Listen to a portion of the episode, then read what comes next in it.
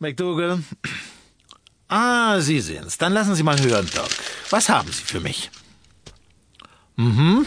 Moment, halt, nicht so schnell. Wie lange ungefähr? Zwei bis drei. Gut. Was ist mit den Fingerabdrücken?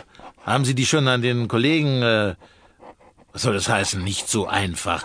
Die Hände waren doch noch dran. Okay, ja, ich verstehe. Klingt ja reizend. Ja, das hoffe ich auch. Ich warte dann auf Ihren Rückruf. Äh, Terence. Schon zurück von der Bootspartie? Das nächste Mal darfst du ran, Sauwetter. Es regnet immer noch? Ja, es regnet immer noch und draußen in den Dengue Flats hat's nur so geschüttet. Ich bin nass bis auf die Knochen. Und? Was gefunden? Roger, trage ich irgendwo einen blutverschmierten Sack mit mir? Ehrlich gesagt. Wir haben nichts gefunden. Wir haben die Bucht über ein Gebiet von drei Meilen abgesucht, inklusive der Marschwiesen. Keine Spur? Nichts. Weiß der Teufel, wo die übrigen Teile von dem Kerl stecken. Wahrscheinlich wurden sie aufs Meer rausgezogen. Zigarette? Und ob. Dafür habe ich Neuigkeiten. Dr. Holden hat gerade angerufen. Er ist mit der Autopsie fertig. Weiß er mehr über unseren Kopflosen? Ja, der Leichnam muss schon längere Zeit im Wasser gelegen haben. Zwischen zwei und drei Wochen. Der Tod trat durch starken Blutverlust ein. Ja, dass er nicht ertrunken ist, war uns ja irgendwie schon klar. Der Doc hat zahlreiche Einstiche am Körper gefunden, insgesamt 27 und alle sehr tief. Kopf und Beine sind erst nachträglich abgetrennt worden. Äh, äh Moment mal, 27? Da muss aber einer mächtig wütend gewesen sein. Haben die Kollegen die Abdrücke schon verglichen? Jetzt kommen wir zum appetitlichen Teil. Die Leiche war so aufgeschwemmt und mit Fäulnisgasen durchsetzt, dass sich die Haut bereits ablöste. Dr. Holden sagte, er hätte sie wie Handschuhe von den Händen abziehen können. Normalerweise taugt das aufgeweichte Gewebe nicht mehr für Abdrücke. Aber. Aber? Komm schon, was hat der alte Kurpfuscher wieder aus dem Hut gezaubert? Er hat die Haut irgendwie getrocknet und Aha. so einigermaßen brauchbare Fingerabdrücke entnehmen können. Die sind gerade erst rüber zu den Archiven. Ja, dann können wir nur hoffen, dass unser Mann schon mal mit dem Gesetz in Konflikt geraten ist. Sagen wir mal so, zurzeit haben wir 17 ungeklärte Vermisstenanzeigen aus London und der näheren Umgebung. Drei davon fallen ungefähr in den besagten Zeitraum, an dem der Mord geschah. Wenn wir Glück haben, gehört unser Unbekannter dazu. Ah, Glück. Klingt ganz schön makaber. Wenn nicht, werden wir eine genaue Personenbeschreibung des Toten an die umliegenden Polizeidistrikte durchgeben. Viel wird's allerdings nicht sein ohne Kopf. Und wann gehen wir damit an die Presse morgen? Ja, ich denke, dann haben wir genug Informationen. Außerdem dürfte der Typ, der die Polizei gerufen hat, sowieso schon Klinken bei den Zeitungen putzen. Dann werde ich mir mal was Trockenes zum Anziehen besorgen. Klingt so, als würde es heute Abend ein bisschen später werden als sonst. Dann wird es das mal nicht.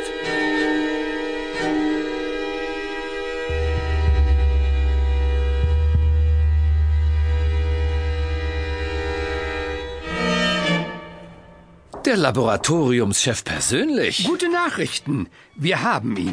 Wer ist es? Lassen Sie sehen. Bei dem Toten handelt es sich um Adrian Johnston. Seine Fingerabdrücke waren in unserer Kartei, wurde wegen Hehlerei und anderer kleinerer Delikte 1936 zu anderthalb Jahren Gefängnis verurteilt. Johnston, ja, Volltreffer. Für den liegt auch eine Vermisstenmeldung vor. Bingo! Circa 1,75 groß, dunkelhaarig, sportliche Figur, trug am Tag seines Verschwindens laut seiner Frau ein cremefarbenes Hemd und eine braune Nadelstreifenhose. Tja, von der Kleidung haben wir nichts gefunden, aber vom äußeren Erscheinungsbild stimmt es durchaus überein, wenn es auch schwer vorstellbar ist, so wie die Leiche jetzt aussieht. Äh, so übel? Mhm. Ihr seid doch am Tatort gewesen. Ja, aber als wir ankamen, hatte man die Toten schon gut verschnürt im Leichenwagen. Weiter hinten liegen Fotos bei. Jetzt kann ich mir vorstellen, dass es nicht gerade leicht war, da noch Fingerabdrücke zu entnehmen. Wie haben Sie das überhaupt hinbekommen? Ich hab's gemacht wie die Ägypter mit ihren Pharaonen, mit Natronsalz. Die abgelöste Haut der Hände war dermaßen aufgeschwemmt, dass sie schon bei geringer Berührung Risse bildete. Durch Aufbringen von Natron konnte ich dem Gewebe das Wasser so weit entziehen, dass es wieder seine ursprüngliche Festigkeit erhielt. Mhm, und dadurch gelang es mir, einen brauchbaren Fingerabdruck zustande zu bringen. Ich habe die Haut über meinen Daumen geschnitten. Ja, ja, Mann, Mann, da läuft's einem ja kalt den Rücken runter. Mr. Caffrey. Auf einmal so empfindlich. Ich habe das ungute Gefühl, dass Ihnen der Job auch noch Spaß macht. Da liegen Sie goldrichtig. Adrian Johnston ist laut der Aussage seiner Angehörigen heute ein erfolgreicher Geschäftsmann, betreibt einen Autohandel an der Warren Street. Roger Johnston war ein erfolgreicher Geschäftsmann. Und wenn man der Frau glauben darf, muss er bei seinem Verschwinden auch eine größere Summe Bargeld bei sich gehabt haben. Äh, damit legt das Motiv ja schon auf der Hand. Raubmord. Äh, Bevor Sie sich in wilde Ermittlungstheorien verstricken, würde ich Ihnen gerne noch einige Details meiner Obduktion mit auf den Weg geben. Schießen Sie los, Doc. Also, äh, von den genannten 27 Einstichen waren fünf tödlich. Drei trafen die Lunge und zwei die Bauchschlagader. Äh, Der Tod ist durch den raschen Blutverlust eingetreten. Ja, das klingt so, als hätte der Mörder eine ziemliche Sauerei veranstaltet. Davon ist auszugehen. Muss ordentlich gespritzt haben. Und die Waffe? Ja, vermutlich ein zweischneidiger Dolch. Die Klinge misst ungefähr anderthalb Inch Breite und gut acht Inch Länge. Mit einem Dolch. Ungewöhnlich. Tja, die Zerteilung der Leiche muss rasch nach Eintreten des Todes erfolgt sein, da sich am Torso so gut wie keinerlei Druckstellen nachweisen lassen.